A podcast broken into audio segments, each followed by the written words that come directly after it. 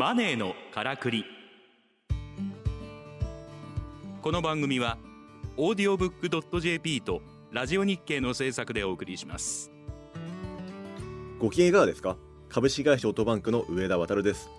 この番組は投資副業リスキリング起業などさまざまな方法で自分らしくお金に困らない生き方を実践している方々をゲストにお招きし話題のビジネスや働き方を取り上げてお金の流れ仕組みを分かりやすく解説します。本日のゲストは岡田翔吾さんです。よろしくお願いします。よろしくお願いします。岡田翔吾さんは英語コーチングサービスプログリッドを運営する株式会社プログリッド代表。2014年マッキンゼーカンパニーに入社し製造業ヘルスケア業界金融業界など幅広い業界の企業に向けたコンサルティングを経て2016年に起業2022年9月に東京証券取引所グロース市場に上場し世界で自由に活躍できる人を増やすを企業スローガンとして2023年9月時点で累計1万7000名を超えるお客様の英語力向上をサポートされてきています。お知らせの後本日のテーマについてお話を伺ってまいります。さて岡田さん。今回はですねプログリッドの創業とビジョンというテーマでお話をお伺いしていきたいと思うんですけれども、はい、あの英語学習サービスで創業されたじゃないですかでそれ前回のお話だと岡田さんご自身の経験によるところが大きいという話だったんですが、うん、英語ってぶっちゃけレッドオーシャンだったと思うんですよ。でもその中であの英語のあの体験があったからといって英語のレッドオーシャンに乗り込むってなかなかの勇気だと思うんですよね。でもそこであえてなんでそのレッドオーシャンである英語に乗り込んだんですか？そうですね。あの、まあ、創業する時に考えていたのは、うん、あのその事業ドメインをその決める時にですね、うん、市場分析だったりとか、まあ、論理的にいろいろ考えるっていうのもあったんですけど、うん、まあ、私自身はもう当時から、まあ、そんなことよりも自分がやりたいかの方が重要であるっていうふうに決めてたんですね。なのでそこがレッドオーシャンだろうがブルーオーシャンだろうが関係ないっていう気持ちがまあ強かったっていうのは正直なところで。でただまあ一方でその事業を開始する中で、うん、まあ、どうやって勝つんだっていうのは考えたんですけれども、うん、あのレッドオーシャンはあのネガティブで見るとそういうふうに見えるんですけど、うん、ポジティブに見るともうそこでお金を使っている人たちがすでにいるっていうことだと思うんですよね。市場が広いってことですよね。そういうことです。すで、に市場があって、えお客様は何らかのサービスにお金を使っている、まあ、だからレシットオーシャンって言われるっていうことだと思ってて、で仮にそこにですね、まあ、アンメットニーズいわゆるお客様が満たされていないニーズがなければ参入する意味はないんですけれども、私自身お客様はいろんな企業にお金を払っている、しかしながら強い満たされてないニーズはあるなと思ってたんですね、うん、要するに英語力全然伸びないじゃないかっていう、うん、なのでこのお客様が持っているニーズを他社さんと比較して劇的に満たすことができれば、うん、むしろあの総取りできるんじゃないかってあの思ってた部分もあります。なるほどですね。まあ、確かに英語のなんか事業ってめちゃくちゃ多いから、市場はやっぱりでかいですよね。でかいですね。その中で確かにおっしゃる通り、その満たされないニーズは、はい、いわゆる不満ですよね。そうですね。多分大量にあって、結局英語を勉強してるけど伸びないじゃんっていう不満。って山ほどあってそこを取りに行ったってことですよね。そういうことですね。いやそれはねあの非常にあのまあ僕がなんか上からじゃなんか、ええ、いいいい観点ですよね。そうですね。うん、なので私はあんまりその競合他社がたくさんいるということは、うんうん、そこに参入しない意味、うん、あの理由ではないと思ってまして。うんでそこで勝てそうか否かっていうのは重要だと思うんですよ、うん、私自身は勝てるなとは思ったので、うんうんうん、まあ、なので参入したっていう感じですね。うんでそれだんだんだんニーズがあるかどうかを測りながらやっていくみたいな。そうですね、うん、あのただ私の中で結構革新的なものがあって、うん、こういうサービスにすれば絶対お客様に満足していただけるなと思っていたんで、うんうん、もう最初の戦略としてはいわゆるあのいわ普通サービス作る時って、あの MVP と、はい、ミニマムバイアブルプロダクトっていうと思うんですけれども、僕らはもう逆でいこうと、ミニマムじゃなくてマキシマムでいこうということで。えっと、最高のサービスを一番最初から提供したんですね、うん、要するにこのサービスを受けたらどんな人でも絶対に満足するだろうっていう。っていうサービスを最初から提供したんで、うん、まあ、かなり創業当時から満足度というか、うん、あのサービスクオリティは高かったと思います。逆の戦略を言ったんですよね。なるほど。でもそれ素晴らしいですね。なんか絶対に結果出るし結果出れば口コミで広がっていくわけじゃないですか、そうですね、なんでこういわゆるミニマムで始めて、どんどんお客様の要望を聞きながらサービス改善をしていくというよりは、マキシマムで始めてお客様の話を聞きながら必要な要素を削っていくっていうそんな感じでサービスを作っていったですね。じゃあほぼ最初はもうテスマニの要素も含みながらやっていくみたいな感じで。そうで。すね、はい。それ一番最初のお客さんってどうやって見つけたんですか？一番最初はフェイスブックに、はい。あのこういう感じで起業しましたっていうのとホームページ、うん。もう本当に3時間ぐらいで作ったホームページを、うんえっと、フェイスブックに載せまして、はい。それを友人がシェアしてくれたんですけれども、それを見たフェイスフェイスブック上の友人の友人、うんなんで私からしたら知らないうん。方ですけどその人からあのすぐ問い合わせが来て、はい、始まりましたね。でそれやってすぐにけ結果が出ていってでそうですね。口コミで広げてみたいな。そうですね。最初の方は,、はいはいはいあの口コミが、うん。あの多かったと思います。うん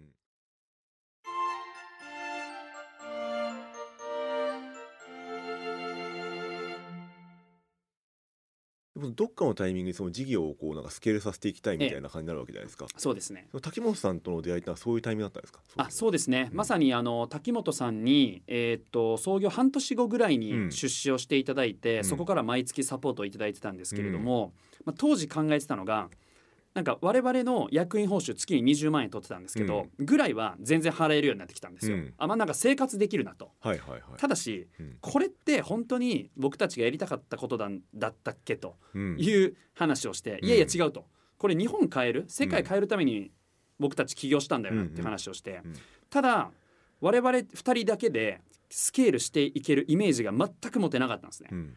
何のノウハウもないしと。うん。いう中でやっぱり経営のプロに入ってほしいと。うん思って、えーまあ、私が前職マッキンゼーだったんで、うんマッキンゼーの先輩に、うんえーまあ、そういう方いないですかねとうんいうふうに聞いたところ滝本さんをご紹介いただいて、うんではあの我々の事業プランをお話したらもうぜひ出資したいっていうことで、うんそこからあの関係が始まったとういうところんですね。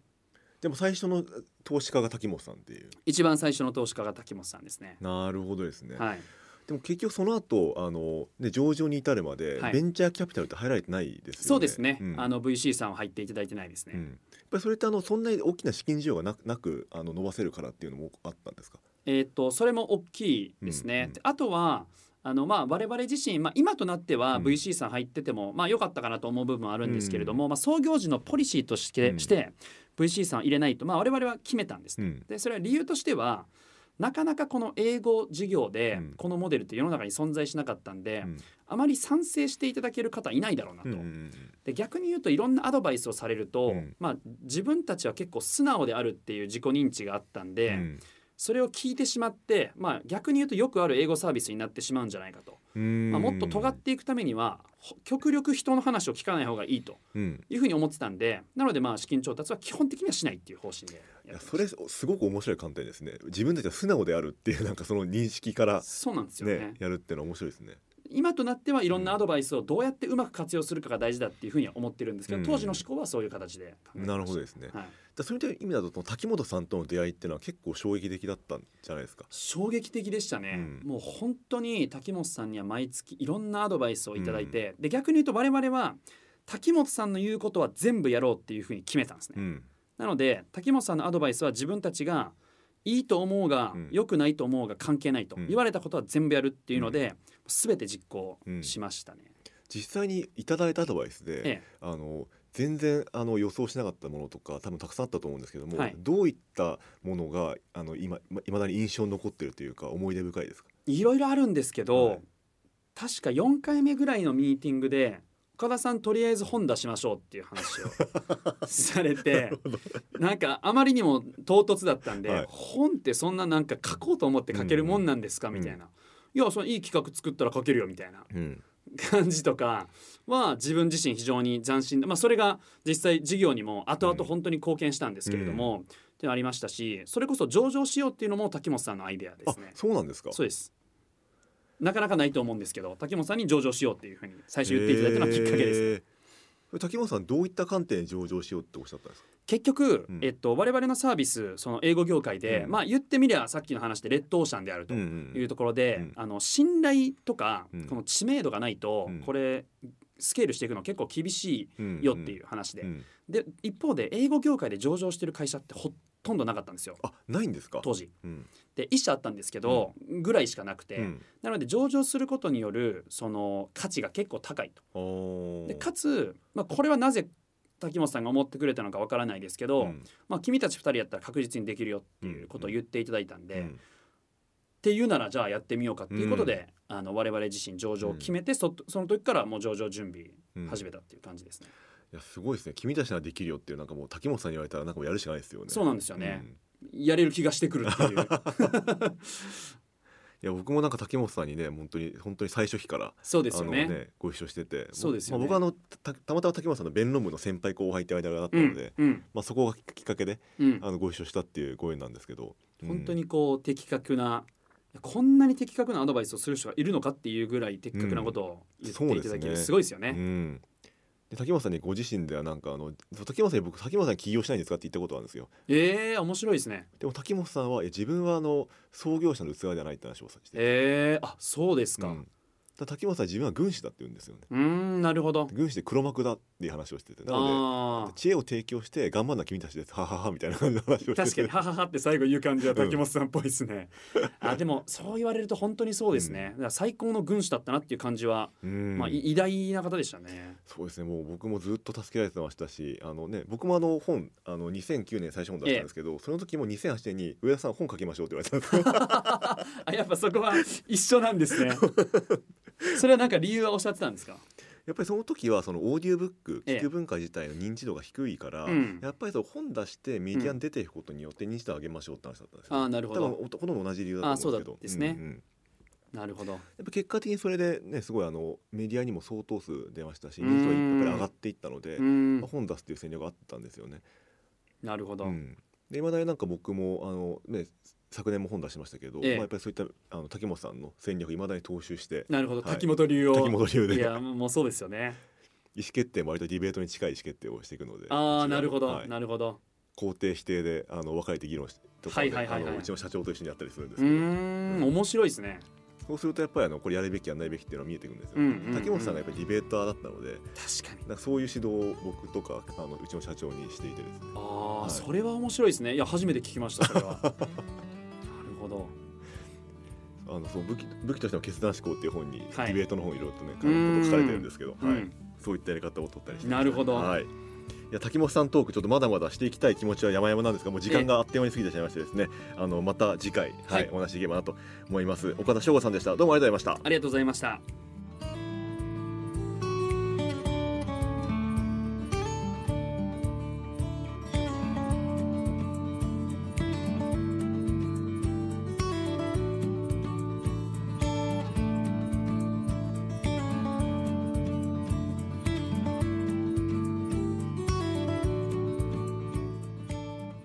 マネーのからくり。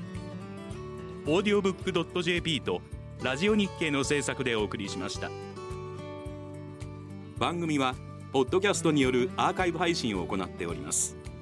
詳しくはラジオ日経のサイトをご覧ください。ラジオ日経マネーのからくりで検索するとトップに表示されます。